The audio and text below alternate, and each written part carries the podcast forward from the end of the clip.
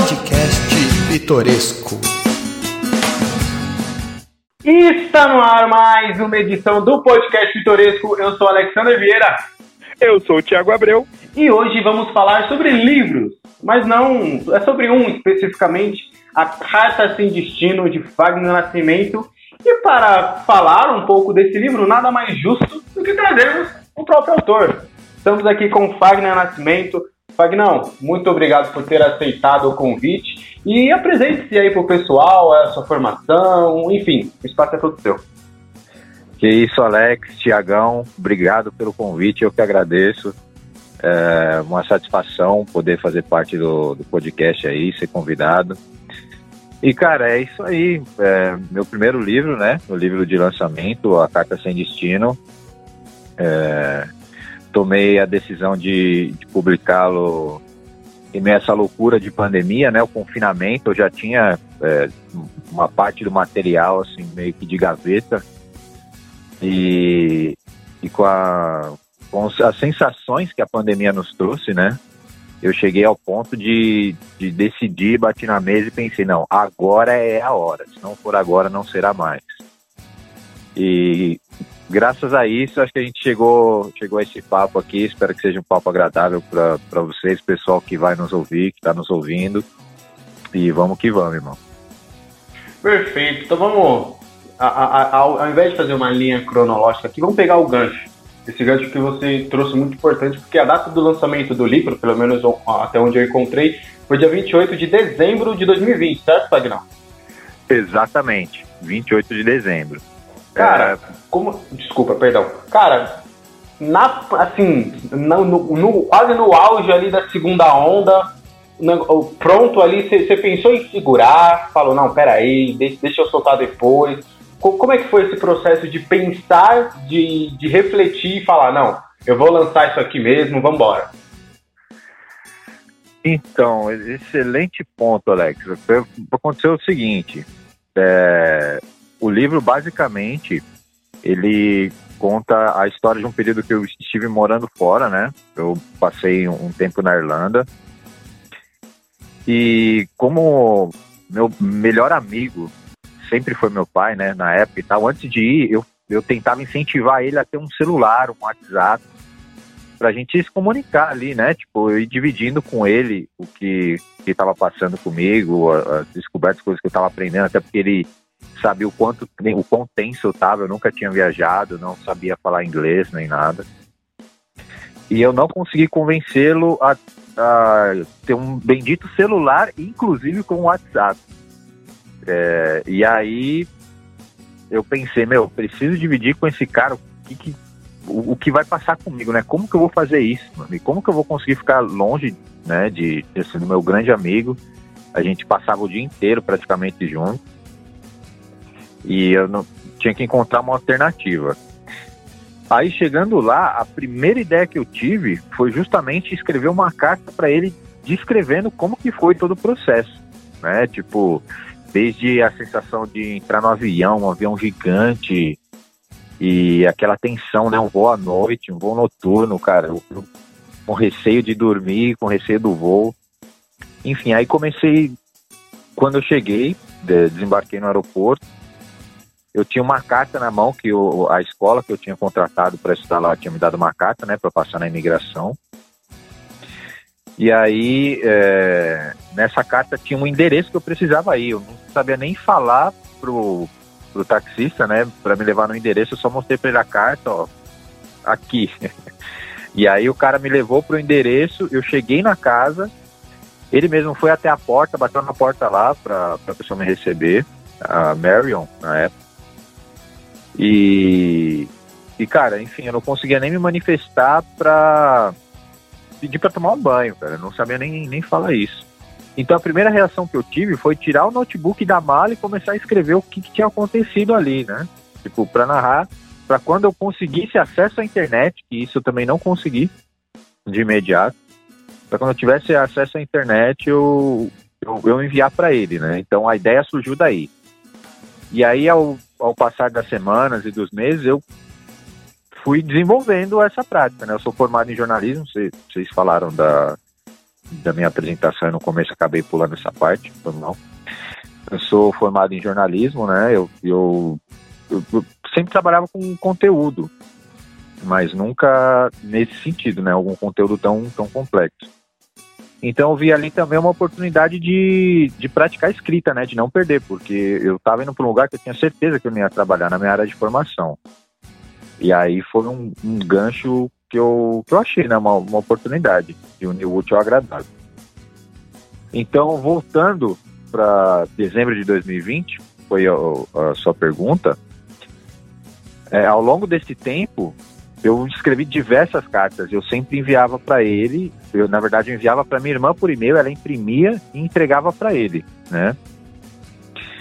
E como ele tinha um hábito de ler jornal todas as manhãs, ele passou a substituir os jornais pelas cartas no período em que eu mandava. Não, não mandava todos os dias, era periodicamente. No começo, uma vez por semana, e passou uma vez por mês. E aí, como tinha, cara, tinha, assim, uma uma riqueza de detalhes muito grandes, porque do que eu achava relevante compartilhar, né, claro. Inclusive viagens que eu fazia, lugares que eu conhecia, trabalhos novos, é, pessoas interessantes, amigos. Às vezes eu tinha que mudar de uma casa para outra, também relatava também. Então tem vários altos e baixos, né? É, questões sentimentais e, e não sentimentais também mas até alguns contextos históricos, né, sobre, sobre alguns lugares que estão relatados no livro. Então eu tinha isso salvo no meu e-mail, cara. Aí lá em março de, de 2020 a gente começou essa época tenebrosa, né, da pandemia. E cara, de repente do nada eu decidi pegar esse conteúdo para reler. Tipo, acho que despertou a, a descoberta do que de fato era a pandemia, o coronavírus, o, o confinamento, né, extensivo, acho que despertou diversas sensações diferentes em, em diversas pessoas. E em mim, despertou muito forte a nostalgia. E aí, um período eu peguei todo esse material para ler e, e, cara, eu fiquei assim. É, comovido mesmo. Além de altamente nostálgico, eu fiquei comovido, aquilo mexeu comigo, me balançou. Em um determinado período da, das cartas, foram no total, foram 16 cartas, né? 16, 17 cartas. Eu passei um ano fora, então, tipo assim, no primeiro mês foram três cartas, no segundo mês duas cartas, depois uma carta por mês. E aí a soma dessas cartas. E, cara, relendo elas, eu, eu notei ali que era um material que tinha que ser compartilhado de alguma forma. Uma, que se eu fosse, acho que até assim, pro meu camarada mais próximo, se a gente parasse num bar, eu não ia conseguir é, compartilhar com ele é, a, a, todas aquelas histórias e seria algo muito chato, muito monótono, né? Só uma pessoa falando. Se, se tratando de um, de um diálogo, né? De uma conversa entre amigos. Então, pensando nisso e pensando em pessoas que de repente têm essa essa sensação de viajar, de descobrir, tem medo, aí eu decidi botar a cara para bater e comecei a bolar a ideia de compilar isso num livro. E essa ideia eu tive, de fato, é, um pouco antes da minha filha nascer, né? Eu fui pai recentemente, a Catarina, hoje ela está com 10 meses. Ela nasceu no mês de julho. E, e essa ideia eu tive assim de, de, compilar no mês de junho, mais ou menos. E aí, tipo, ali eu já estava extremamente nostálgico. E quando ela nasceu, foi quando de fato eu eu tinha um fim para o livro, porque até então não tinha um fim, né? Eu tinha um fim. E aí eu só precisava é, un, alinhar o tempo, né?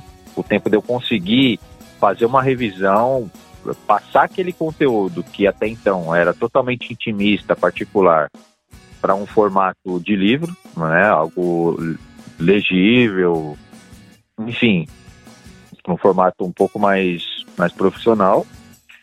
E, em paralelo, mesclar, mesclar a vida de trabalhador e pai, né?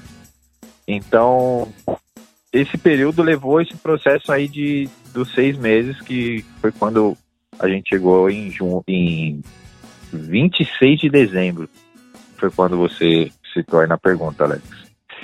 Então, cara, foram basicamente aí seis meses mergulhado nessa, nessa vida, dentro de casa, confinado. Né? Cada hora eu fazia uma coisa, uma hora eu trabalho, outra hora a vida de, de marido e pai, e de madrugada o livro. Então eu dormia assim muito pouco. E aí chegamos, cara. Decidi lançar. Eu tinha mandado o material quando ele estava pronto. Eu mesmo fiz, assim, todo o trabalho totalmente independente, tanto de diagramação, revisão. É claro que eu mandei o material para alguns, para algumas pessoas lerem, né, para me dizerem se, se de fato aquilo era coerente ou não se fazia sentido, principalmente pessoas que têm essa intimidade com o livro, com a leitura de livros. O feedback foi bom.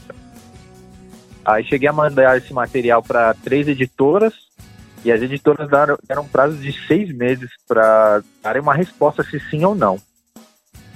Aí, para não esperar todo esse tempo, pô, seis meses para dizer se sim ou não, eu andei pesquisando na, na internet e eu já lia livros pela Amazon, né? E eu não sabia que tinha a, a possibilidade de fazer uma autopublicação, independente mesmo.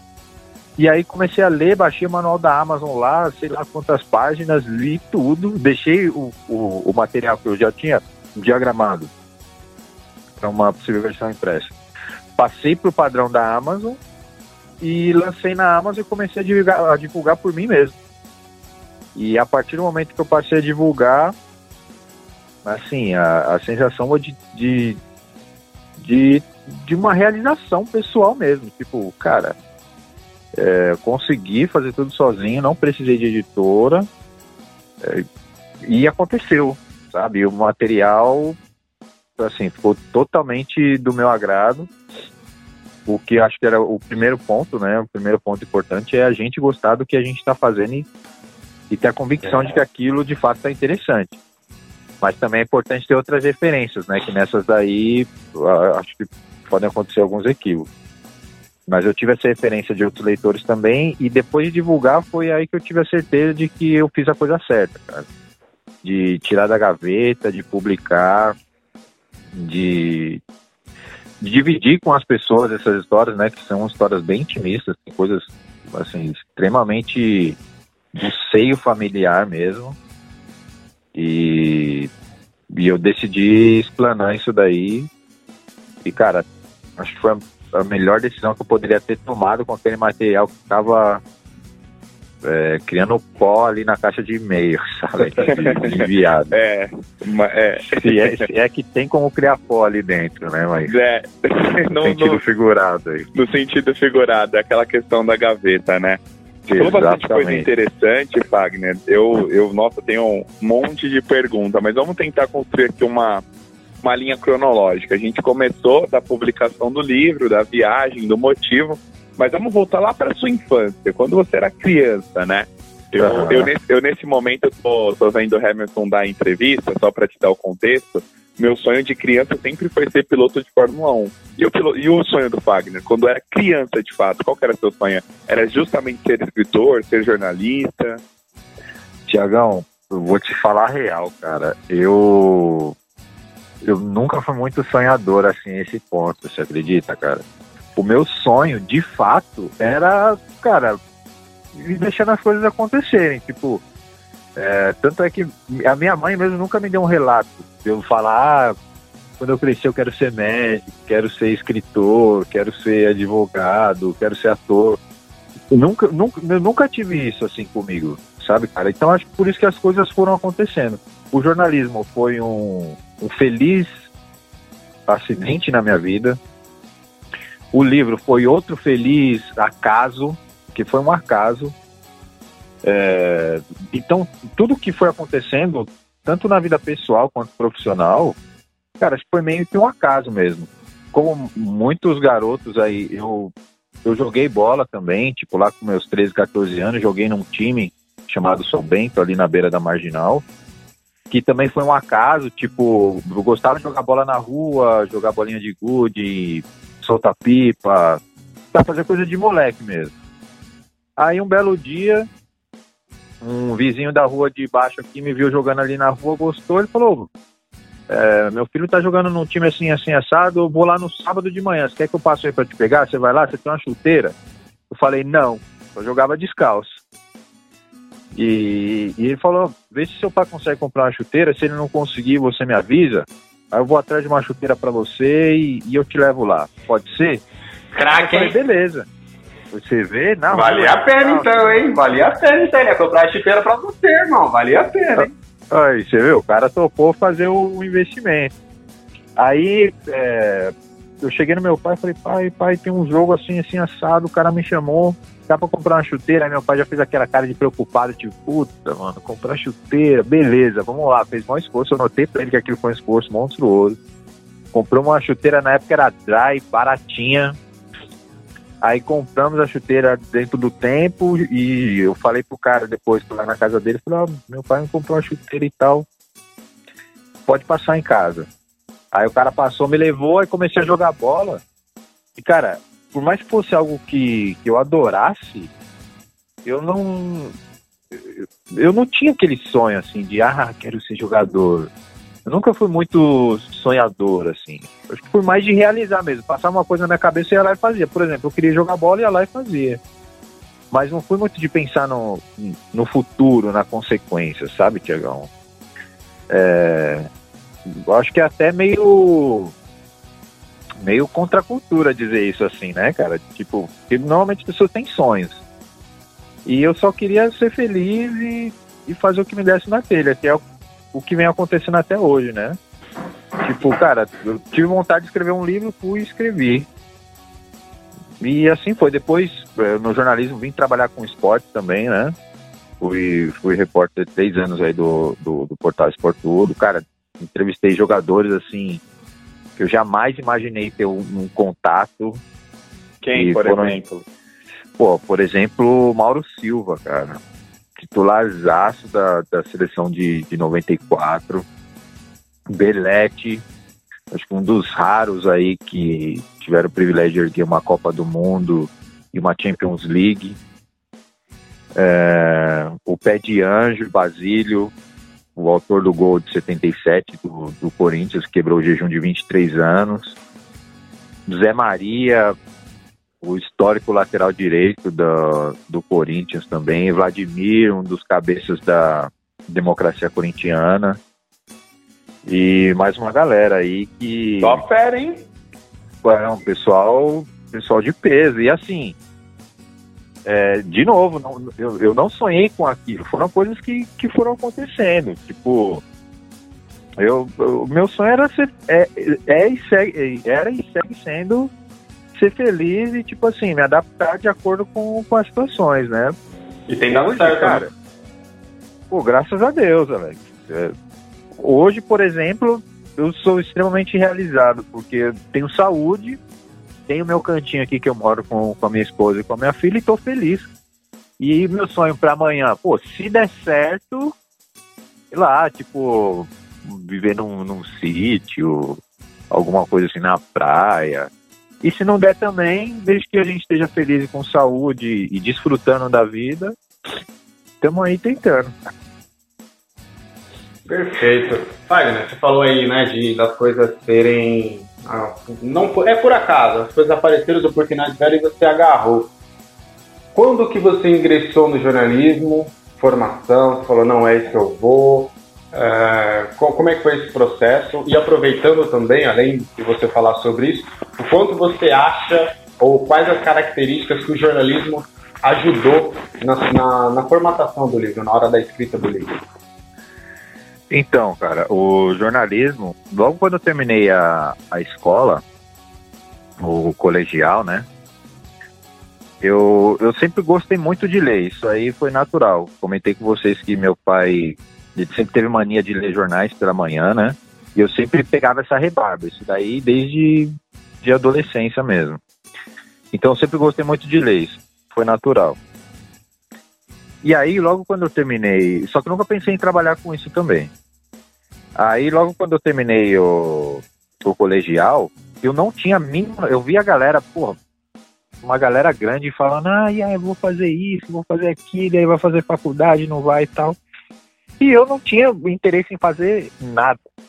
Meu interesse era zero em cursar qualquer curso. E aí eu tenho uma irmã mais velha, ela é oito anos mais velha, né? E nessa época ela tinha recém-formado em letras. E aí, tipo, aquele instinto pedagógico, né? Ela ficava me, me, me incentivando, insistindo, meu, e aí? Que faculdade você vai fazer? Que faculdade você vai fazer? Quando você vai entrar? Quando você vai entrar? E nessa época eu já trabalhava, né? Eu trabalhava, eu, eu era auxiliar de uma secretaria de um, do Instituto de Engenharia, tipo, uma instituição centenária voltada para essa área. E lá eu também tinha chance, como tinha vínculos com faculdades, uh, a instituição ela agregava estudantes né, de, de faculdades, eu tinha a chance de conseguir uma bolsa uma faculdade de engenharia. Mas eu nunca tive tino nenhum para cálculos. E tanto é que a minha chefe, na época, ela sempre falava: Meu, e aí, por que você não faz engenharia? Veio a engenharia em alguma área que você se identifica, que você gosta e, e ingressa cara, vontade nenhuma, eu não queria fazer nada por fazer. E aí minha irmã também, por outro lado, pesando, meu, e aí faz, faz, faz, faz. Resumindo, é, eu demorei muito para ingressar na, na faculdade e o jornalismo, ele, ele veio assim, ele foi despertado mesmo, de fato. Acho que num, num bate-papo que eu tive com o José Paulo de Andrade, que era frequentador assíduo do, do Instituto de Engenharia, e o Zé Paulo de Andrade, é, inclusive faleceu recentemente de Covid, era o funcionário mais antigo da Bandeirantes, ele era da Rádio Bandeirantes, né, criador do programa Pulo do Gato. E como ele morava lá perto, ele almoçava num restaurante que estava dentro do Instituto de Engenharia, então a gente tinha um contato diário ali, praticamente. Eu também almoçava na mesma hora, então a gente sempre se cruzava. Aí um belo dia ele falou, rapaz, você tem um, um porte interessante, uma voz interessante, hein? Por que você não. Já pensou no, no jornalismo e tal? Aí eu respondi pra ele, não, nunca pensei não. E nisso aí eu, eu já tava ali com meus 20 anos, mais ou menos. E, e aí eu fiquei com aquilo dentro de mim, só que não explodiu na hora, não foi algo que explodiu. Mas foi a opção mais próxima que eu tive e eu via que alguns amigos tinham mais tino para administração, para cursos assim, mais que te dava várias possibilidades no mercado de trabalho, só que eu não tive esse tino. Eu não, não tinha vontade de estudar administração ou qualquer outro curso que, assim, de fato não, não tinha interesse. Aí quando eu comecei a cogitar a, o jornalismo, eu entendi, cara, que aquilo era o mais próximo mesmo que, que se identificava com a, a minha pessoa, né? Porque eu já tinha uh, o gosto, a facilidade por ler, é, tinha um, um, senso meio, meio crítico já com, com muitas coisas. E quando de fato eu decidi entrar na, na faculdade, relativamente tarde, com 22 anos, na verdade eu, eu entrei num período que muita gente já se formou ou está terminando. Mas eu só entrei quando de fato eu tive certeza do que eu queria, porque eu não queria correr o risco de entrar e desistir. E, e, e, nesse momento, né, tanto da saída do ensino médio até você entrar na faculdade, você teve experiências com trabalho ou ficou só realmente vendo o que você ia fazer? Como foi nesse tempo, né, de sair do ensino médio até entrar na faculdade? Então, Tiagão, nesse tempo, é, eu trabalhava no Instituto de Engenharia, né, Aí saí do Instituto de Engenharia para ir vender curso de inglês. Cara, depois vai virar vendedor, né? Saí do curso de inglês, uh, vendia curso de inglês e passei a vender cozinhas, é, móveis planejados, né? Eu fazia projetos de móveis planejados. E aí, nessa empresa que eu trabalhei dois anos, foi a, a favorita, ali eu tinha aprendido uma outra profissão que tinha mais a ver com a engenharia, né? Que eu tinha aprendido a desenvolver projetos, projetos de interiores. E aí eu consegui emprego na numa empresa grande, né, a Stock e eu fazia projetos para empresas. Então, a, ali foi o, o momento chave, assim, porque eu já teria um salário que eu conseguiria bancar uma faculdade. Eu já, eu já me sentia suficiente para bancar uma faculdade. Eu só precisava decidir o curso. E o curso mais viável para mim ali na, naquele período era ou um curso de design de interiores, ou uma faculdade de engenharia, de arquitetura. Tudo até então, até eu, completar os 22 anos, ele pendia para isso, para eu ir para uma área de exatas, de, de, de cálculos.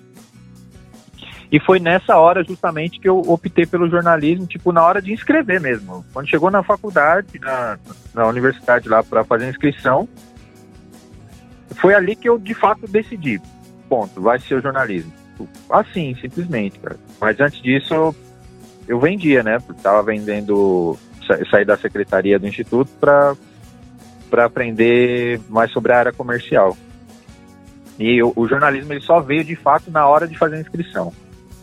E cara, no, a partir do primeiro momento que eu entrei na sala para ter a minha primeira aula, a primeira aula, eu me lembro até hoje, foi de filosofia com um professor alemão. E, e foi a melhor coisa. Ali eu tive certeza. Cara, eu não acredito que eu acertei assim. Não acredito que eu acertei. É, assim, deu um. Não foi bem, bem um tiro no escuro, não. Mas as coisas não estavam tão claras a ponto de eu, de eu acertar o alvo. Mas ainda assim foi essa sensação que eu tive de, de ter acertado no alvo e, cara, totalmente realizado, assim. Eu me joguei, me entreguei a, a faculdade inteira. E eu hoje eu tenho certeza, eu já tinha, mas hoje eu tenho certeza que foi a melhor coisa que eu poderia, o melhor curso que eu poderia ter ter escolhido. Eu me senti totalmente realizado e sigo aí até hoje, né? É, atuando na área de, de comunicação, Aí realizei o livro, trabalhei com, com esportes, enfim, as coisas meio que, que foram acontecendo. E a, a, o quanto você acreditou, assim, quando, quando que, o, que você viu no seu livro é, que você falou, cara, se eu não tivesse feito jornalismo, realmente ah, isso, isso aqui poderia não ter rolado? Verdade, é, você tinha perguntado. É, eu acho que a maneira de contar histórias, Alex, o jornalismo, é, toda a base, principalmente quando a gente passa na, na faculdade, né? Pelo menos foi a sensação que eu tive.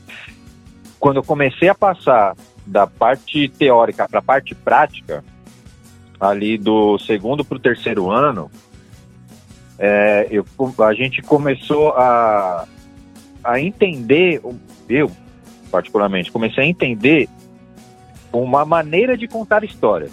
Foi ali que eu desenvolvi o meu estilo de escrita, minha maneira de, de relatar, de ver as coisas.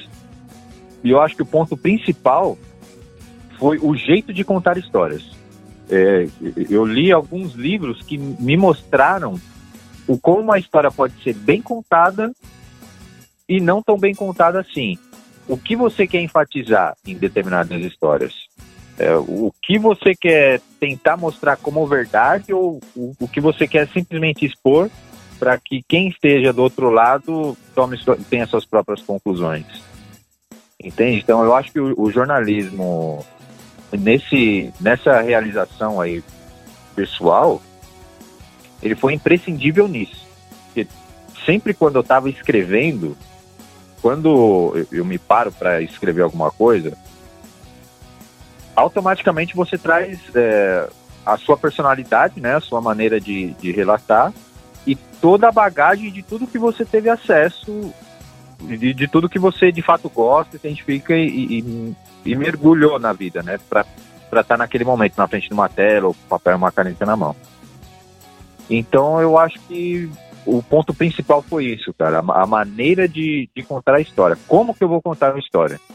Porque esse bate-papo aqui mesmo que a gente está tendo, isso pode dar um livro.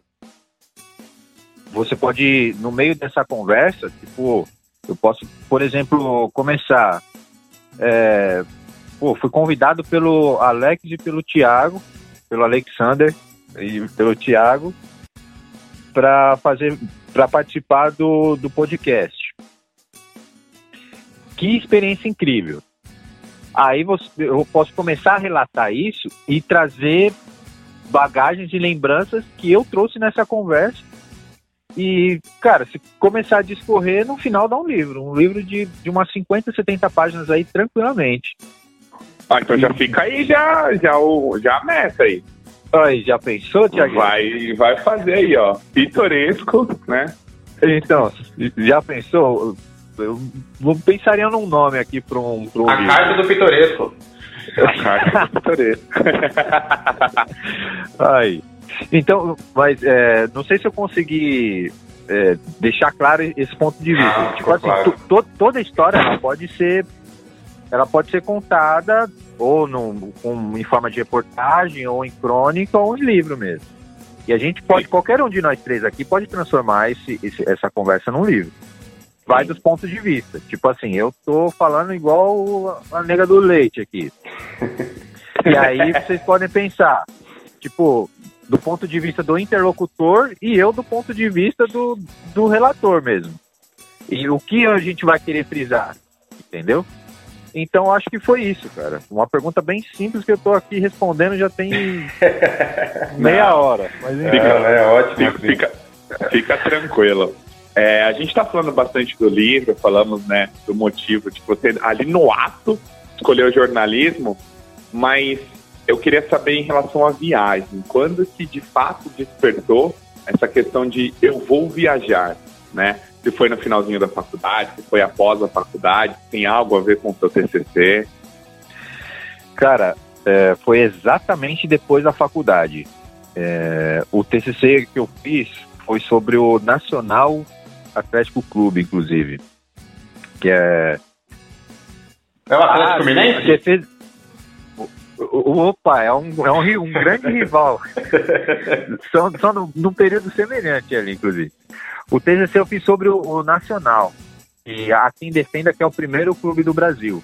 O primeiro time de futebol, a primeira instituição futebolística formada no Brasil. Até porque ele é ligado a São Paulo Railway, que foi a empresa que construiu as linhas de trem, né, inglesa aqui em, em São Paulo. E quem era um, um dos cabeças dessa empresa era nada mais nada menos do que Charles Miller. E aí a, a primeira partida foi bolada dentro do Nacional, na Varja do Carmo. Enfim, eu, eu defendi essa tese, né? Então a viagem não teve muito a ver com isso.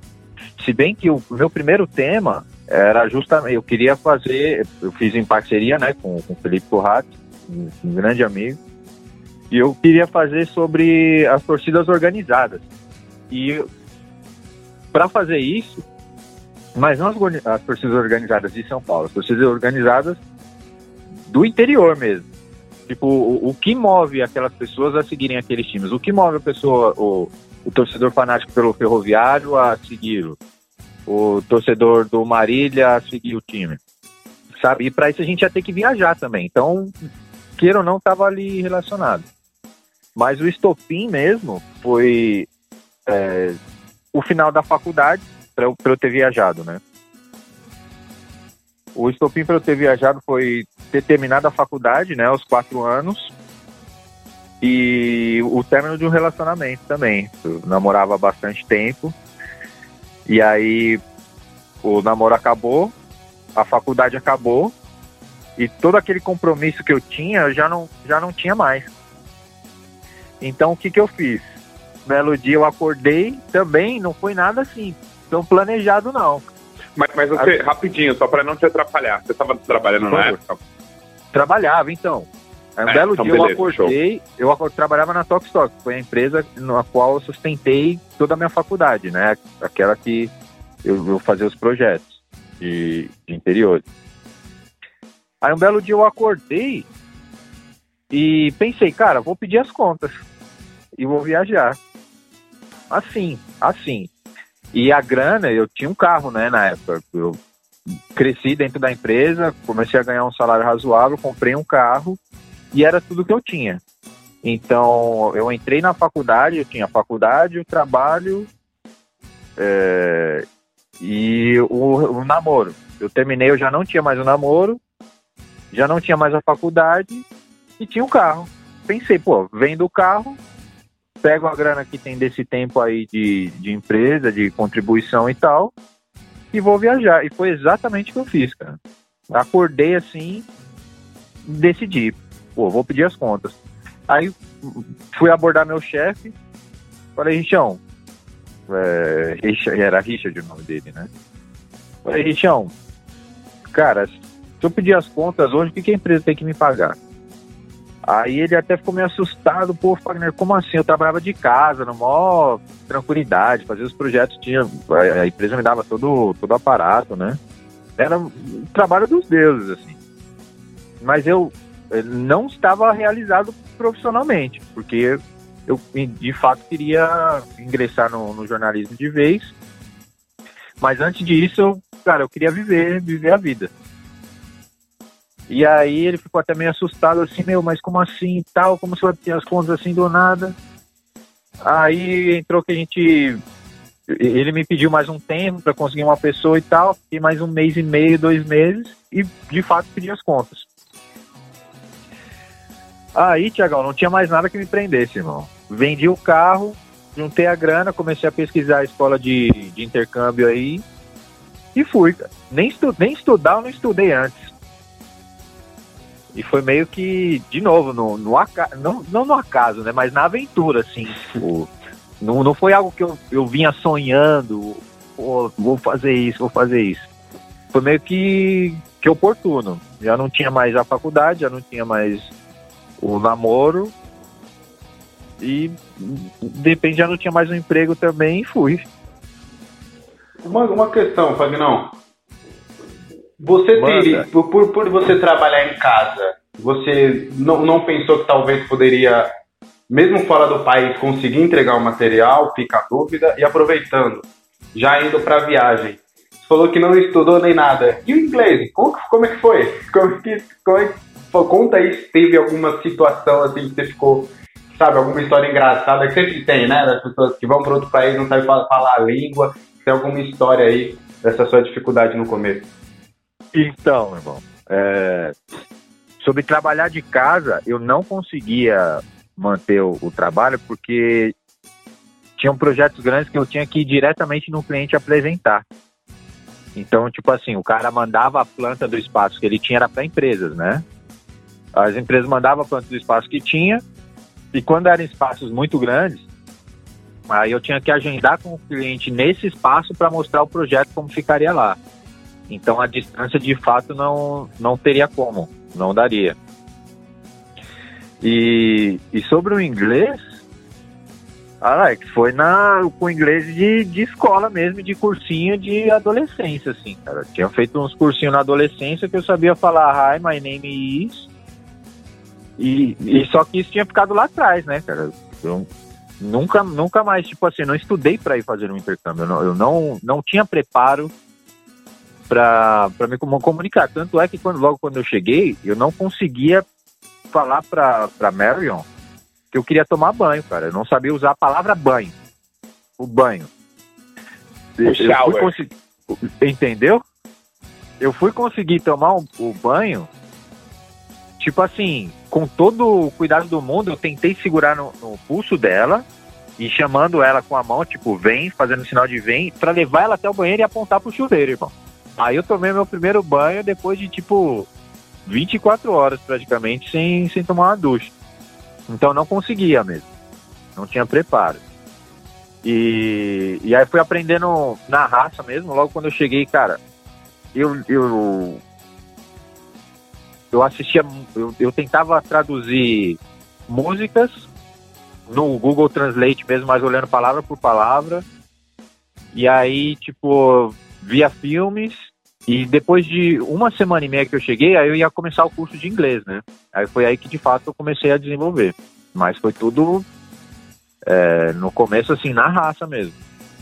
E a primeira situação constrangedora que eu passei, que é até uma das, das coisas que eu abro o livro no, no primeiro capítulo, cara, é uma cena que eu vou comer meu primeiro McDonald's. E aí tem aquela coisa, Tipo, pô, será que o McDonald's é a mesma coisa que era no Brasil, mano? Vamos ver. Na dúvida, eu já tinha na mente. É só pedir um Big Mac ou Number One. Number One é sem erro. Irmão, realmente foi sem erro. Peguei a filinha, pá, umas moedinhas de euro na mão. Peguei a filinha, chegou minha vez. Aí simples, number one. Sem crise. Aí eu pedi pra menina lá, um number one. I do like a number one. Mas eh, vieram perguntas, mano. Aí ferrou tudo. Aí chegou uma hora que ela perguntou: E o que, que você quer beber? Aí eu respondi: Coque. Malandro, todo mundo começou a rir, eu não entendi foi nada. Porque em casa eu assistia filme, tava lá escrito no, no copo, copo. Sabe aqueles copos de copo americano? Coque. E aí todo mundo rindo, mano. Eu não entendi foi nada. Aí ela, porra, começou a gargalhar, ela não, ela não se conteve, ela começou a gargalhar na minha cara e perguntou de novo. Aí eu falei, qual? E eu apontando, aí ela com um dedo assim, tipo, qual? E, e aí apontou pra porra da coca, eu, esse, esse. Yes, yes. Irmão, depois eu fui perguntar, depois de dias, eu fiquei com aquele constrangimento e, tipo, eu ri, né? Na verdade, eu não, não sabia o, do que se tratava, eu ri. E eu sempre passei a frequentar aquele McDonald's porque ele era o, o caminho da, da escola que eu ia estudar. E era muito mais fácil pedir comida também, né? Aí, uns, uns dois, três dias depois, eu fui perguntar para o Howard, que era o marido da, da Marion, da casa que eu, que eu morei por três semanas. Logo quando eu cheguei, eu morei três semanas numa casa de, de locais, né? De, de família. Aí eu perguntei, do meu jeito, né, o Harold? Eu fui no McDonald's essa semana aí e o pessoal começou a rir de mim. Aí ele, por quê? Porque na hora da bebida eu pedi, eu pedi coca. Pedi coca, né? Na, na minha visão eu tinha pedido coca. Aí ele começou a achar o bico também, ele falou, você sabe o que é coca? Eu falei, não. Ele é pênis, mano. Você pediu um pênis para beber no McDonald's. Por que será que as pessoas riram de você? Irmão, questão de pronúncia ali, mano. E era Coke, né? Só que nosso jeito abrasileirado ali também com o meu inglês afinadíssimo, pediu um, um número um com pênis. E daí com algumas outras situações que com o tempo a gente vai vai, vai passando e a gente começa a perceber quando tá errando é, crassamente, né? Quando a gente tá errando feio e não. Mas, pô, foi é, aprender com o erro mesmo. E, e que bom que foi assim, né?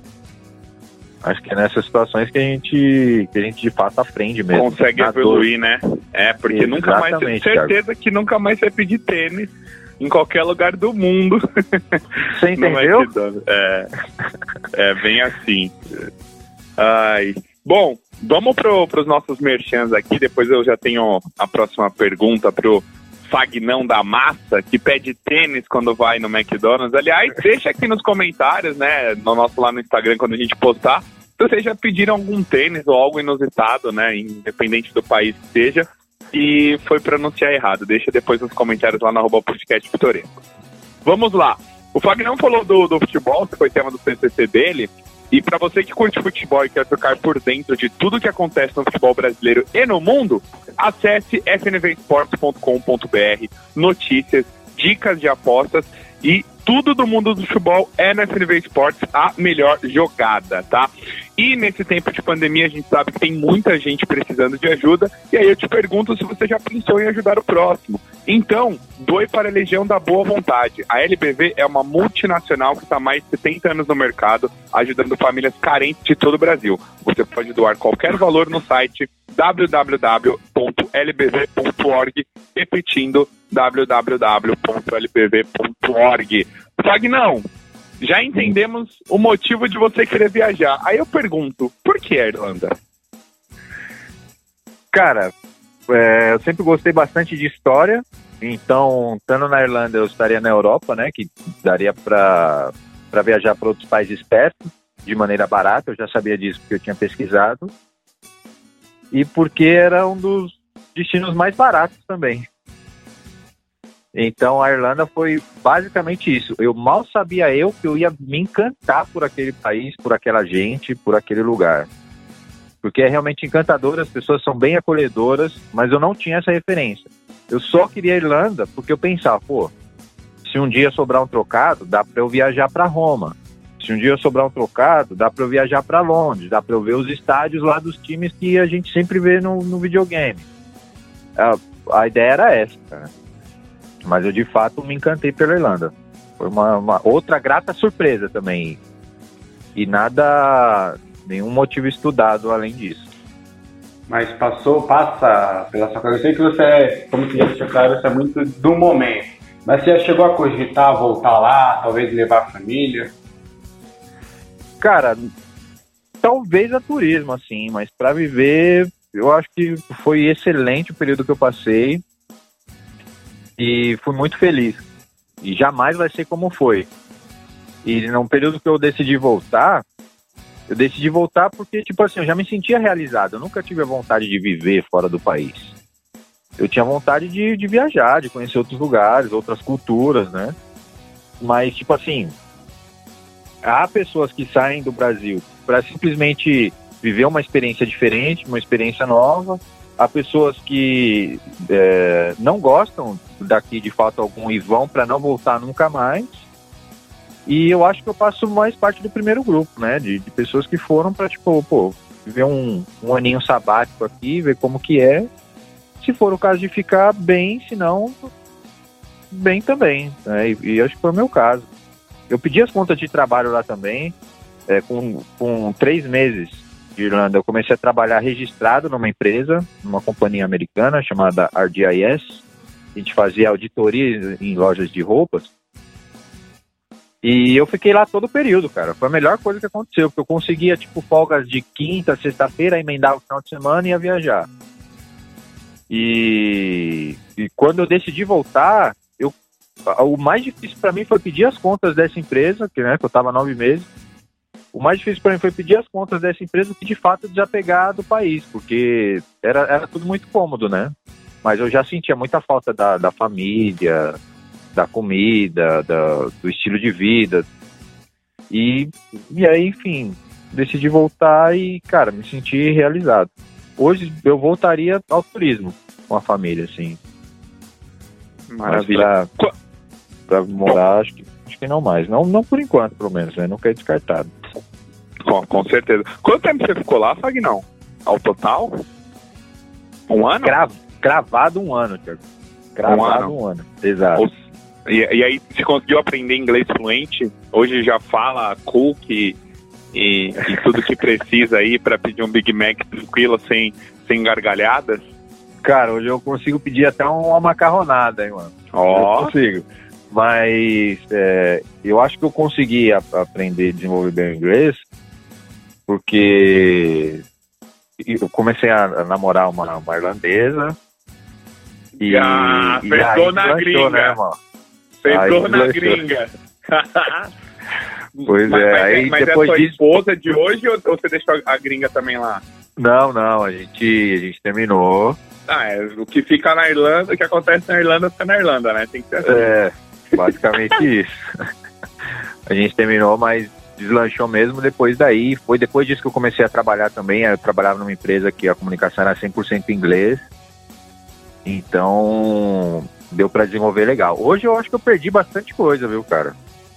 Porque, querendo ou não, você não pratica, você não tá vivendo aquilo, você vai perdendo. Você perde vocabulário, né? Perde um pouco da, da, da fluência. Mas acho que deu para aprender bem. Hoje eu, eu sou, sou satisfeito com, com o inglês que adquiri, assim. Fagnão, é, voltando um pouquinho pro livro, né?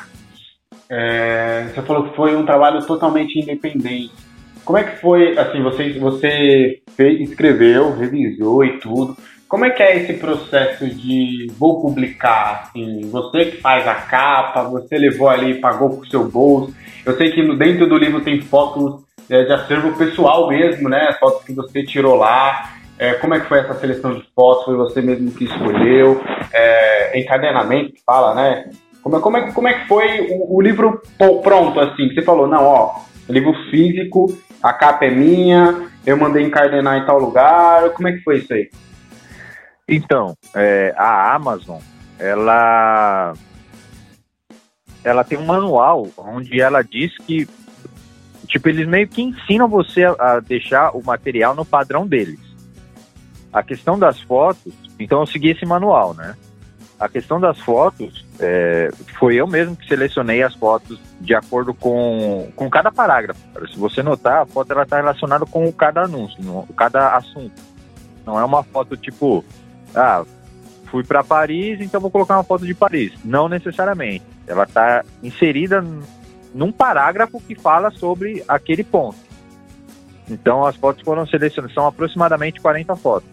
Elas foram selecionadas é, por mim mesmo, de acordo com o assunto do parágrafo. Então, tipo assim, tá bem cirúrgico mesmo a parada, sabe? E, e a capa, eu contratei um capista.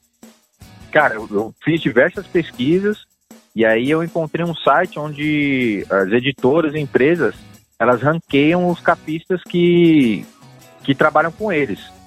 E eu fui logo no cara que estava melhor avaliado lá e pensei, meu, Vamos ver o quanto esse cara cobra, mano. Deve ser o mais caro aqui. Se ele, se ele falar o preço eu achar que eu consigo pagar, eu vou pagar. E aí eu contratei um, um cara de Curitiba. E, e, pô, sensacional, cara. Foi a melhor coisa que eu poderia ter feito. É, então a, un, a, única coisa que eu não fiz foi a capa, que eu contratei, né? É, Chama-se Rafael Gabriel, o capista. Ele tem um site incrível. Inclusive, se, se qualquer pessoa jogar no Google Rafael Gabriel Capista, vai vir o site dele. O cara tem uns trabalhos animais. Então, eu contratei esse cara, paguei a parte. É, e todo o resto foi independente mesmo. Tipo, na unha eu segui o material da Amazon. E outro fato que me, me leva a crer que foi uma, uma decisão acertada é que, cara, nessas andanças eu, a gente colhe amigos, né? Você faz amizade em diversos lugares. E assim, pela Amazon, de maneira gratuita, sem eu tirar nenhum tostão do bolso, o livro chegou a 10 países, cara. E, poxa, tipo, você pensar que de maneira independente, se eu tivesse feito isso de outra forma, jamais que eu conseguiria atingir essas pessoas. Então, as pessoas compravam e, tipo, claro, do meu ciclo de amizade, né? Porque o primeiro, primeiro ciclo de divulgação fazia nas minhas redes sociais. E todas essas pessoas que se interessavam estavam aí. Inclusive pessoas de língua inglesa, o livro é totalmente português, a Amazon não traduz. É, aliás, o material é o mesmo, né? O material não é traduzido. Só que a Amazon tem um recurso de traduzir simultaneamente através do Kindle, que é um aplicativo deles que é gratuito também. E, e fora, a cultura de e-book é maior do que aqui, né? Então teve uma adesão assim, cara. É, que eu também jamais imaginei. A ideia inicial era divulgar pelo meu, meu ciclo aqui mesmo, só que as coisas começaram a acontecer. Aí alguns amigos mandavam foto tipo, do livro na neve, aí eu postava, aí já chamava outras pessoas que estavam em outros lugares também, compravam e mandavam, oh, comprei, comprei. Pô, livro é isso, aquilo. E assim foi, foi disseminando a parada. Né? Maravilha. Fagnão, como a produção ela foi independente, mas ela deve ter tido algum custo ali para você. É, esse custo ele já superou com as vendas do, dos livros? Ainda, eu nem sabia da informação que estava sendo divulgado para mais países. Já, já deu para bater os custos que você teve e ter, querendo ou não, um lucro né, com todo o seu trabalho, seu esforço em relação ao livro? Bateu, Thiago. Bateu, cara. Só que não foi algo de imediato. É, eu, vou, eu vou até falar de uma maneira transparente, porque se por um acaso alguém que tem a mesma intenção de, de fazer, tipo, tem um trabalho de gaveta, tem um material, pensa em escrever um livro, até um de vocês mesmos, se por um acaso tiver uma, uma intenção, um interesse amanhã ou depois, eu acho que essas informações que eu vou dizer podem ajudar, cara. É, primeiro que se, se você tem um material, tem uma, alguma ideia, você não precisa de uma editora, você não precisa do aval de ninguém, você mesmo pode fazer seu próprio material. E se conseguir avaliar com outras pessoas, com outros leitores, se aquilo é viável ou não publicar, faça-o. Aí, de início, você não precisa gastar nada. Você não, você não precisa gastar. O que eu gastei mais mesmo foi, cara, o crânio, você ficar rachando ali, né? Todo material, tudo que você precisa. Se você precisa alterar um parágrafo, você mexe em todo, toda a estrutura do livro e aí você tem que editar tudo de novo, cara. E o livro ele tem 270 páginas. Então qualquer alteração que eu tinha que fazer, eu tinha que mexer na configuração dele toda. É, é super trabalhoso, mas vale a pena. É, então o custo maior foi o tempo, que isso é impagável, né, cara? Foram seis meses praticamente mergulhados nisso é, toda madrugada, tinha noites que eu dormia duas, três horas, cara. E com, com a bebê em casa, né, trabalho e as obrigações naturais, eu dormia muito pouco. Mas não me arrependo nem um pouco disso. Então, a energia elétrica, isso também é, é incalculável. E o, o Vim tem um custo maior mesmo com a capa, né? Que eu gastei na época foi 300 reais. Eu até imaginei que o cara me cobraria mais, por isso eu topei fazer. E foi é, um cara eu, eu referente. Também, eu também pensei que ia ser assim, algo exorbitante, mas até acessível, né? É, então, Alex, eu, eu cara, eu fiquei com medo de vir uns 700, 800 pau. tinha orçado. Tem alguns sites que você orça na, no site mesmo, na hora. E tinha ficado isso, de fato. Tipo, tinha orçamento de 500, 700, e aí já ficava pesado para mim. Os 300 eu topei pagar. E foi a melhor decisão que eu tomei. Então tive os custos desses 300 reais e depois de a Amazon ela só tem um problema de que os livros não são impressos no Brasil. Então para alguém comprar o livro impresso no site, ele chegava aqui no Brasil a um custo de 100, 120 reais com a cotação do dólar, né? Então se tornava inviável. E muita gente mandava mensagem WhatsApp, no direct, às vezes nas postagens que eu fazia de divulgação mesmo, pô, quero livro impresso e tal, como que eu faço? Na Amazon tá muito caro, e aí. Aí eu fiz uma.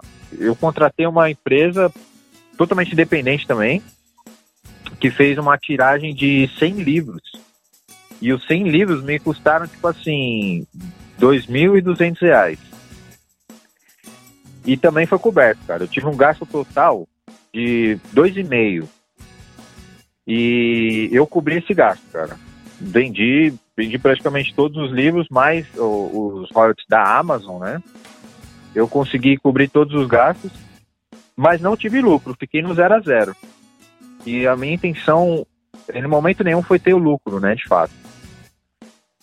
Fiquei no zero a zero. E aí, tipo assim, ainda tenho demandas de livros, né, ainda vendo pela Amazon e também vendo é, particular. O que entra hoje é lucro mas eu ainda não tenho essa missão de, de fazer lucro, né? Também, até porque a, a vida deu um, uma virada e eu não tô, tô tendo tanto tempo para me dedicar a isso. Então eu me dedico ainda, tem uma parte do meu dia que eu, que eu tiro para isso, mas eu, eu não obtive lucro. Só o fato de eu ter zerado a conta, ali para mim já tava tudo pago, irmão. Tipo, o mais importante eram os feedbacks, as, uh, o retorno que eu tinha da, do que despertava nas pessoas, né? As sensações que despertavam nas pessoas. Tanto é que se, se vocês tiverem oportunidade, de pessoal que, que ouve esse podcast também, cara, no, no, meu Instagram, que é super modesto, aliás, eu sempre trabalhei muito mal isso, muito pouco, é super modesto, mas tem um stories lá, é, um, um stories de destaque, que eu postei algumas, alguns dos dos depoimentos das, das pessoas que eu recebi, de pessoas que muitas vezes eu, eu, nunca. Tem gente que eu nunca nem vi na vida, pessoalmente. Sabe aquela galera que vai te adicionando, a, me manda convite de amigo, começa a te seguir, você nem sabe de onde vem? Tem pessoas é, de, desse segmento que eu nunca tive o contato, e ainda assim, cara, ficou tão tocado com a história que me mandou mensagem. Tipo, pô, comprei seu livro, li seu livro, cara, me despertou isso, isso e aquilo. E aí eu divulguei no, nos stories de destaque lá, cara. E foi um trabalho tão, assim, que me deixou tão realizado que aí eu passei a me dedicar, tô desenvolvendo um site para para ter aí sim para ter um alcance maior, né? Mas tudo foi foi coisas que foram acontecendo, né? Uma coisa consequência da outra. Então acho que é, financeiramente se eu te falar que valeu a pena, se fosse a minha intenção ter valido a pena financeiramente, não teria valido. Porque é muito esforço para você não ter lucro, né, cara? É um trabalho que você faz para você mesmo. Tipo, é mais a realização emocional, né?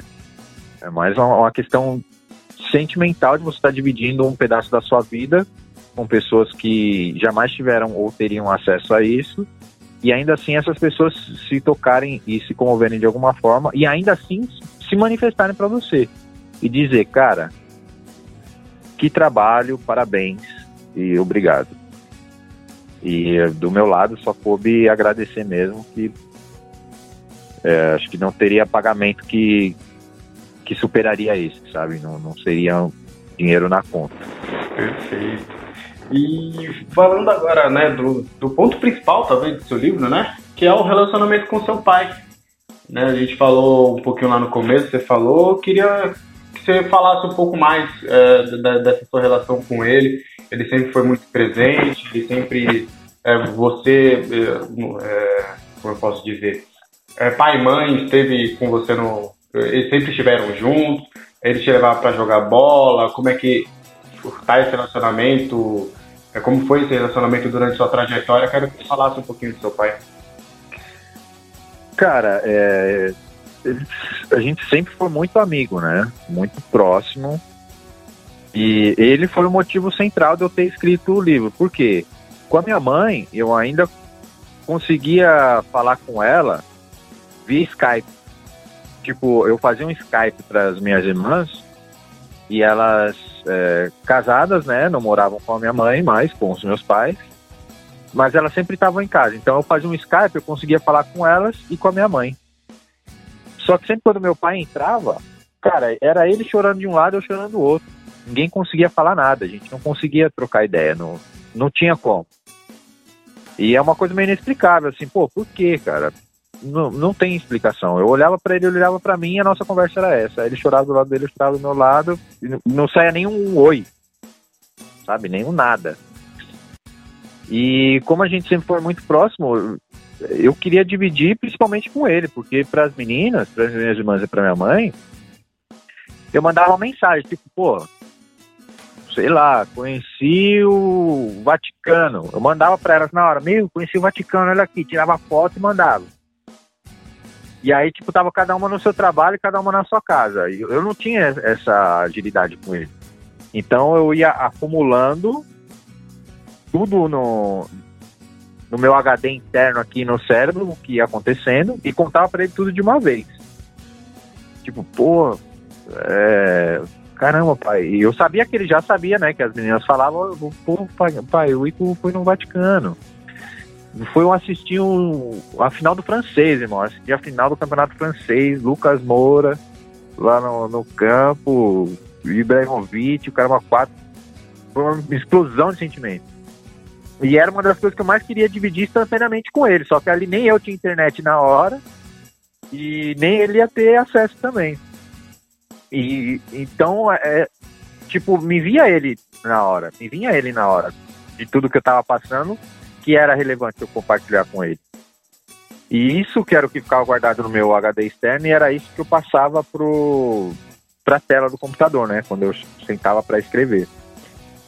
E, cara, eu até descrevo em, em, alguns, em alguns momentos ali que eu chorava. Enquanto eu escrevia, eu chorava, tipo, pensando nele, assim, tipo, caramba, pai. Nossa, isso foi demais e tal. Até me emociono. E teve uma cena que eu encharquei, de fato, de fato. Tipo, eu tava com muita saudade, assim, cara. Eu sentia muita falta. E, de fato, eu. Ali no storytelling, né, mano? Digitando no, no teclado. Pra não perder o raciocínio, eu mal me movia. E a, a tecla do, do notebook, assim, cara, encharcada de lágrimas. Não, não, não, não parava. E eu só notava no, no, em determinado período, assim, sabe? Então eu me emocionei muitas vezes como se ele tivesse de fato presente comigo ali. Né? E, e acho que se eu falar muito além disso, já vai ser muito spoiler. Não, é verdade. Aí quem, é. quem, quem, quem por acaso se interessar e puder ler, eu adoraria receber um, um feedback também. Ó, vamos aproveitar, Fagnão, que a gente já está na nossa reta final. É, a gente vai deixar um espaço para novamente você afirmar, mas onde o pessoal pode encontrar o seu livro? Onde o pessoal já pode encontrar nas redes sociais? Para a gente já pegar essa deixa aí para o pessoal, justamente para a gente não dar tanto spoiler assim do livro, né? Como que a gente tinha conversado, para o pessoal ficar curioso, olhar toda a sua trajetória e ir lá comprar o seu livro e aí sim te dar o feedback. Onde o pessoal pode encontrar o seu livro? Então, Tiagão, é só jogar no Google A Carta Sem Destino. Aí o, o, primeiro link que vem já é o link da Amazon. Então, A Carta Sem Destino na Amazon. É, eu estou finalizando um site agora, mas não está disponível ainda. E também no meu perfil do Instagram, Fagner Nascimento, tudo junto, Fagner Nascimento, underline, underline. É, também tem um link que direciona para a Amazon, só que a Amazon é o, o e-book, né? Eu não aconselho comprar o livro físico da Amazon, que é aquilo que eu disse. Fica mais de 100 reais com a conversão do dólar e o frete. E quem quiser o livro impresso, me manda uma mensagem no Instagram que eu, eu tenho algumas unidades e sai 40 reais cada livro. Então, 40 reais o livro impresso é, eu, eu mesmo entrego, se for por acaso fora de São Paulo, a gente manda pelo correio, né? E pela Amazon e-book a R$ 9,99. Olha aí que maravilha. Pessoal, é, cara. Pô, todo mundo que está assistindo o podcast pitoresco, olha, por favor, hein? Por favor. Ô, ô Fagnão, se o pessoal falar que entrou em contato com você para pegar seu livro físico, né? Que você tem algumas unidades, você pode, você assina para o pessoal, né? Daquele, aquela chancela do autor do livro, já vai ali com aquela homenagem para quem está assistindo agora o podcast Pitoresco? Com certeza, Tiagão. Assino sim, com todo prazer. E se alguém quiser dar de presente também, que é um excelente presente, tem bastante gente pedindo para presente, eu, eu, dedico com o nome do, do presenteado. Olha aí, ó, gente. Se quiser data, a gente personaliza de qualquer jeito. Até hoje, é, eu pedi uma, uma segunda remessa do livro, né? Até hoje não houve um livro impresso que, que a gente entregou e não foi assinado, cara. Olha aí, Então, gente. pô, faço questão, de verdade. É assim, um, é uma honra mesmo, é uma maneira de. É um modo de, de agradecer mesmo, sabe? O prestígio, a escolha em, em, tantos livros que tem por aí, cara, tantos gênios da, da literatura, alguns clássicos o meu ser escolhido, eu acho que é algo muito especial. Então eu faço questão sempre de, de dar uma assinaturinha assim, cara. E valeu por reforçar até esse ponto aí. Imagina, é, é o. A gente vem falando mais de uma hora já, né, Alex? De gravação, a gente está aqui falando do livro, mais do que justo a gente afirmar aqui pro pessoal. Fagnão, tenho, tenho ainda mais uma pergunta para você. É, eu vou dar um contexto, porque de fato é o que as pessoas pensam, né? É, o Alex não gosta muito que eu faça perguntas longas, mas é, é importante a gente contextualizar, para não ficar algo, ah, o Thiagão tirou do, da cabeça dele. As pessoas aqui no Brasil, principalmente os jovens, né, os estudantes, eles pensam muito em sair do Brasil, seja para estudo, seja para trabalho, muito por conta das questões sociais que a gente tem aqui, das questões que a gente tem de governo e tudo mais. Então muita gente tem o sonho, ah, e meu sonho é, sei lá, arrumar um intercâmbio, sair para fora aqui do, do Brasil, arrumar um emprego lá, aprender a falar inglês, porque até morador de rua na Inglaterra fala inglês ou não, e tudo mais, tem toda essa questão. O que, que as pessoas devem fazer né, para talvez chegar um pouquinho melhor preparado no seu país de destino? Você foi um caso que deu certo, com, com ainda com humor né, na questão de pedir do McDonald's, você conseguiu de fato aprender, conseguiu arrumar um trabalho, até conseguiu fazer um golzinho lá, lá na gringa. Mas o que, que você aconselharia as pessoas né, que estão buscando nessa né, questão do intercâmbio para fazer bonitinho, para fazer certinho, para não passar tanto perrengue? Se você quiser até contar alguma história que talvez não seja tão engraçada, que você passou alguma dificuldade, seja na, na hora de se comunicar ou, enfim, do que fazer, você fique aberto aí o espaço para você falar sobre esse assunto. Bom, Tiagão, é, primeiro, cara, se preparar pelo menos um mínimo para pedir uma comida, perguntar um endereço, é, sabe, perguntar algumas perguntas básicas de sobrevivência mesmo. Eu acho que isso é importante a pessoa ter para passar menos perrengue do que o que eu passei, cara. E o risco de ser enganado assim também é menor, porque as, muitas pessoas tiram proveito. Você falou de contar alguma história, cara, é, logo a primeira de cara, quando eu cheguei, que eu comentei com vocês que eu peguei o táxi, né? Peguei um táxi no aeroporto. Irmão, é, se eu tivesse um mínimo de, de senso, ou se eu pelo menos conseguisse me comunicar com o taxista, eu acho que eu não teria sido tão enrolado quanto eu fui. Ele me cobrou uma vi na, na, viagem do aeroporto até o endereço de destino, ele me cobrou 70 euros. Na época o euro tava aí os seus. Hoje tá beirando 6, na época tava seus 4 reais. Nossa. Faz 7 vezes 4, tá 280, certo? 280 reais. Depois, quando eu aprendi o, o trajeto, quando eu conheci a cidade de fato, eu fiz o mesmo trajeto Primeiro eu joguei no Google em quilometragem. Deu hum, 7 km e meio. Nossa, um pouquinho.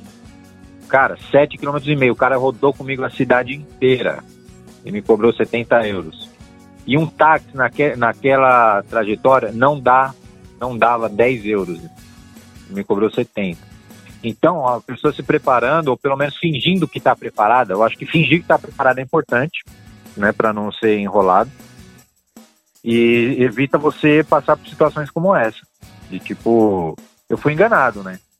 Fui enganado, mas não conhecia nada, não sabia nada, deu tudo certo. Tipo, foi mais um, uma lesão financeira mesmo. Então eu acho que primeiro a pessoa se preparar é, para o mínimo do básico, não precisa aprender, aprender mesmo, você vai aprender na lata, na hora, dando a cara para bater. Isso é, isso é certo mas pelo menos ter o, o mínimo, né, para não, não passar esse tipo de perrengue. Esse é o meu primeiro conselho. E o segundo é, é estudar um pouco sobre o, o destino, o país de destino. Eu, particularmente, cara, é, é raro eu achar alguma coisa ruim. Tipo, eu me adapto a diversas situações, eu me viro, eu sei lidar com, com, de repente com a escolha errada, com o fracasso, a derrota, eu, eu, eu, me dou muito bem com isso. Tipo, eu, eu tenho força para reverter, eu não costumo me lamentar, eu sempre procuro ver o lado positivo. E, e não estou dizendo que a escolha da Irlanda tenha sido algo negativo, mas eu vi que foi para muitas pessoas que chegaram lá despreparadas e ficaram dois, três meses já voltaram. É um investimento grande, é algo importante é, da, da realidade. Tá? Falo mais da minha realidade, né? Tipo, foi um. Eu não, não venho de família que tem uma condição financeira. Eu abri mão de tudo que eu tinha, sabe? De um. Vendi um carro simples, era um palio até na época que eu tinha. Vendi um carro, era o único bem que eu tinha para conseguir fazer essa viagem. Juntei dinheiro da empresa e fui. Então muitas pessoas também fazem isso para conseguir.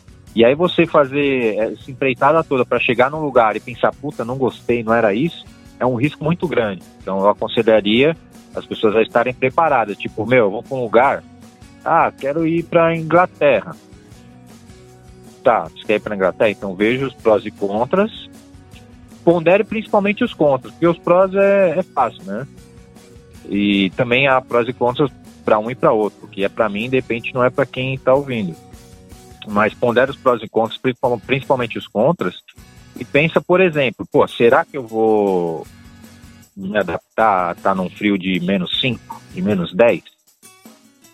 Será que eu vou conseguir fazer turismo, sair para trabalhar, sair para estudar? Será que eu vou aguentar? Ponderar esse tipo de coisa que eu acho importante. Como eu disse no meu caso, cara, eu me adapto muito fácil, então eu me, eu me adaptei fácil para um lugar que o meu objetivo principal já estava na minha mente era conhecer países vizinhos eu poderia não ter conhecido, né, o que era, seria uma frustração também.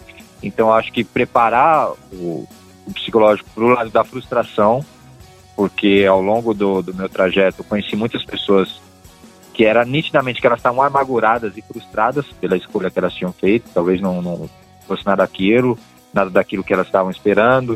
De repente, tivessem ido para a Austrália, teriam sido mais felizes, tivessem ido para o Canadá, teriam sido muito mais felizes. E eu acho que é, é importante estudar o, o país de destino. Cultura, clima, é, custo de vida, fazer um planejamento financeiro também, é muito importante. Acho que esses são os conselhos principais que eu daria. E vem mais livro por aí? Cara, de repente. De repente. Eu, eu, tenho, eu tenho algumas ideias na cabeça que eu acho que daria um livro sim. Eu só não, só não, não consigo para agora, para esse momento, né? Tô, como eu fiquei um, um, tempo meio excluso, assim, tipo, outside do mundo, eu voltei um pouco pro mundo, né? Tô curtindo minha família hoje. Tá, tá bem gostoso e eu acho que para chegar nesse ponto eu precisaria voltar a me fechar na casinha. E ainda não é hora, mas de repente, amanhã ou depois eu, eu me sinto apto a, a, a escrever outra história. Quem sabe? É, fica aí. Fagnão, pra matar, dizem, né, que um homem na vida ele precisa fazer três coisas. Só três coisinhas. Né? Eu já fiz bastante, mas não fiz nenhuma dessas três ainda. Que é escrever um livro, ter um filho e plantar uma árvore. Já fez esses três? A gente sabe que o livro sim. então, irmão, fiz os três, cara. Fiz os três. Bravo Tem demais. Um... Primeira pessoa que eu entrevisto na vida que completou, zerou a vida, Fagnão. Você já zerou a vida, moleque. Cara, amém, irmão. Amém, irmão. E assim, é, a, não, de novo, não foi um, um, sonho. Aconteceu, irmão. A árvore, a minha irmã, a minha, a minha mãe é louca por fruta e tem um, um jardim na casa dela. Eu fui lá no Ceasa, comprei um pé de laranja, um pé de amora, enxertado e plantei. Isso antes de, de sonhar escrever livro qualquer coisa. Aí veio a ocasião do livro, consequência da pandemia, que eu peguei os materiais para ler e pensei, pô, vou publicar. E o filho, cara, tava num relacionamento que tava incrível e aconteceu de, de a Thalita engravidar justamente nesse, nesse contexto aí. A gente passou boa parte do período da, da gravidez na pandemia e e a criança nasceu nesse contexto também, né? Minha filha nasceu na, somente na pandemia. Então ela deu um sorrisão para mim agora, inclusive, me derreteu.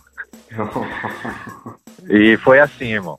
Foi assim, aconteceu, mas é, não, quem não por acaso não chegar nesse ponto, não se frustre. Isso é um dito popular. Tem várias outras coisas que são tão incríveis quanto que eu também não fiz e acho que quem fez está tá tão realizado quanto. Então, é, só um pensamento aí. Wagner, você teve. Você tem contato ou teve alguma amizade que você trouxe aqui da Irlanda? Você aí se comunica até hoje, que te segue, que às vezes te chama ali você bate um papo, ou realmente tudo de lá acabou ficando por lá mesmo? Algumas, cara, algumas, não tem como. Algumas. É, você mora com muitas pessoas, né? Eu morei com muitas pessoas, inclusive de outros países, e a gente tem um contato, algumas você não fala sempre, né? Mas fica o contato e outras um contato semanal, assim, irmão. Pelo menos semanal a gente se fala. Mas fica assim, é, vira, vira amizade, né? Tipo, amigo mesmo, aí você vê uma coisa, lembra do cara, o cara te manda, você manda, e assim vai. Mas algumas.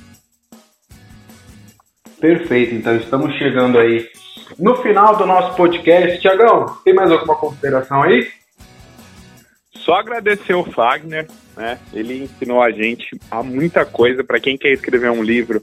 Não necessariamente precisa de uma editora. Para quem quer viajar, precisa fazer, né? Naquela questão do intercâmbio, principalmente quando você vai para um país que você não conhece nem a língua e as histórias que ele conta aqui pra gente. Então, agradecer demais o Fagnão pedir para ele né, reforçar as redes sociais dele, onde o pessoal encontra a carta do destino, né? E eu quero agradecer demais e pedir para o pessoal seguir, né? O arroba podcast pitoresco, né? Seguir lá no nosso Instagram. E agradecer também você, Alex. Perfeito, perfeito. Fagner, tô, calma aí, tô dando uma enroladinha aqui, porque eu tenho. Eu preciso pegar aqui uma pergunta do nosso querido Thomas Lagoa. que o Fagner conhece muito deixa, bem. Deixa eu, só, deixa eu só me retratar. A carta sem destino. Isso, sem destino. Aqui, ele, ele, deu, ele mandou aqui algumas perguntas aqui, né? Eu falei que iria entrevistar o Fagner, nosso não, querido amigo tu, Thomas que, Lagoa. Será que o Thomas vai perguntar como é olá, olá, olá em irlandês? Não, né, Thomas? Já pensou? Olá, olá, olá, tudo. Bom, tem que ele, ele mandou cinco, né? Ele falou, ó, no finalzinho lá, se sobrar alguma, você fala. Então, eu vou pegar aqui, aqui talvez a gente ainda não, não tenha falado. O que a carta sem destino significa para você? Cara, é minha vida.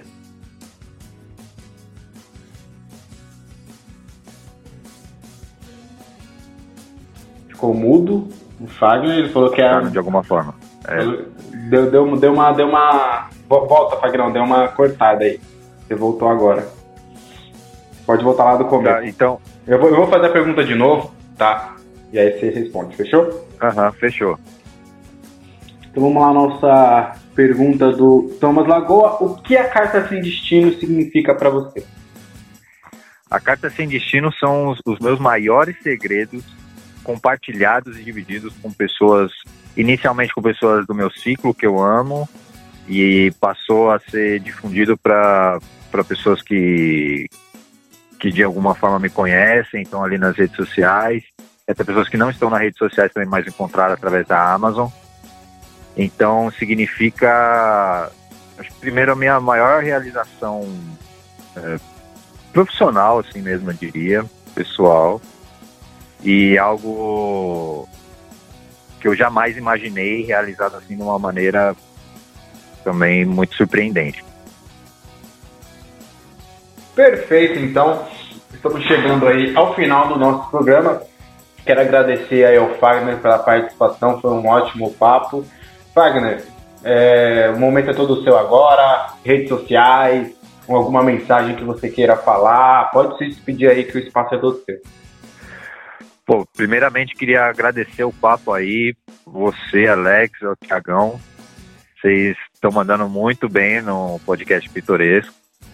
É, eu acompanho alguns, acompanho inclusive o, a vida solteira na pandemia, com o Thomas Lagoa, eu acompanhei. É, agradecer vocês pelo papo, parabenizar pela iniciativa. Cara, sigam, que o trampo tá da hora. Vi alguns da, do BBB também, da época do BBB, então não, não é algo de agora. E natural, assim, também. É, queria agradecer também ao, ao, Thomas Lagoa nessa trajetória de jornalismo. É, eu era colaborador do Sport Tudo, né? E através daí que eu conheci o Thomas e a gente fez a rádio junto também, a rádio Futebol Apaixonante, programa Futebol Apaixonante, no qual tive o prazer de participar e também um pouco mais de dois anos, e no qual nos conhecemos também, né, Alex? E Exato. travamos interessantíssimos debates aí ao, ao longo do tempo.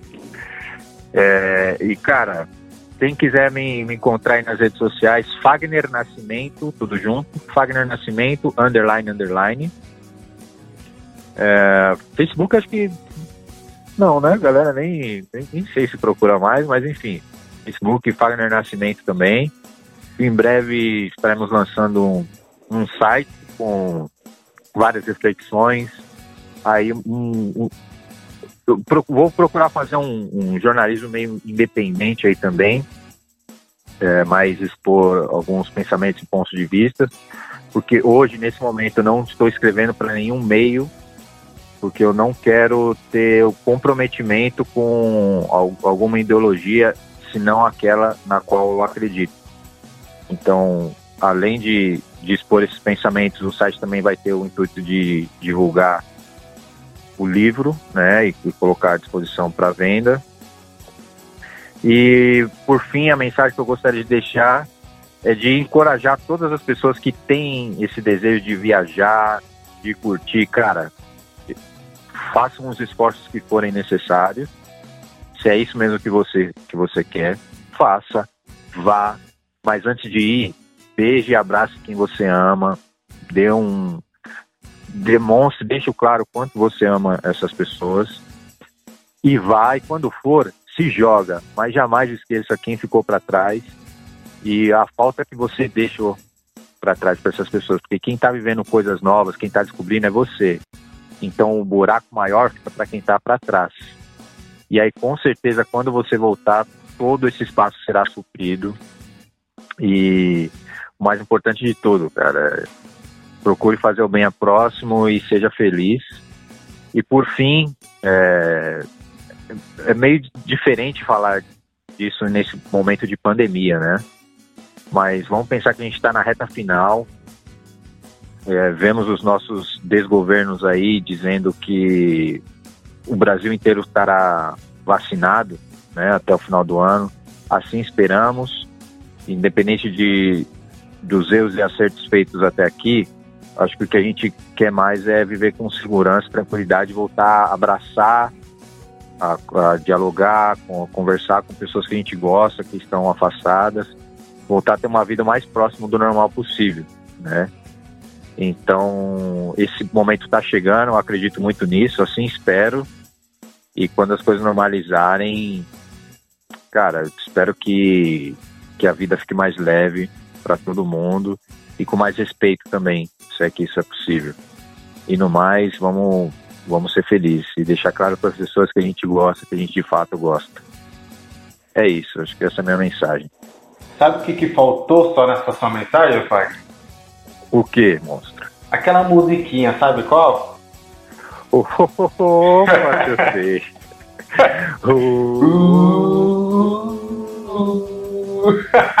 Estão contextualizando a musiquinha do Cavaleiro do Zodíaco. Exatamente. Oh, pra, falar, pra contar a história triste, né? De background ali, de fundinho. é aquele momento. Boa lembrança. Boa lembrança. Obrigadão, Fagner. Estamos aí, né? Mais um episódio finalizado. Quero agradecer novamente ao Fagner, ao Tiagão. E não esqueça de seguir a gente lá nas redes sociais. Arroba podcast pitoresco lá no Instagram. Eu sou Alexandre Vieira. Até a próxima. Falou.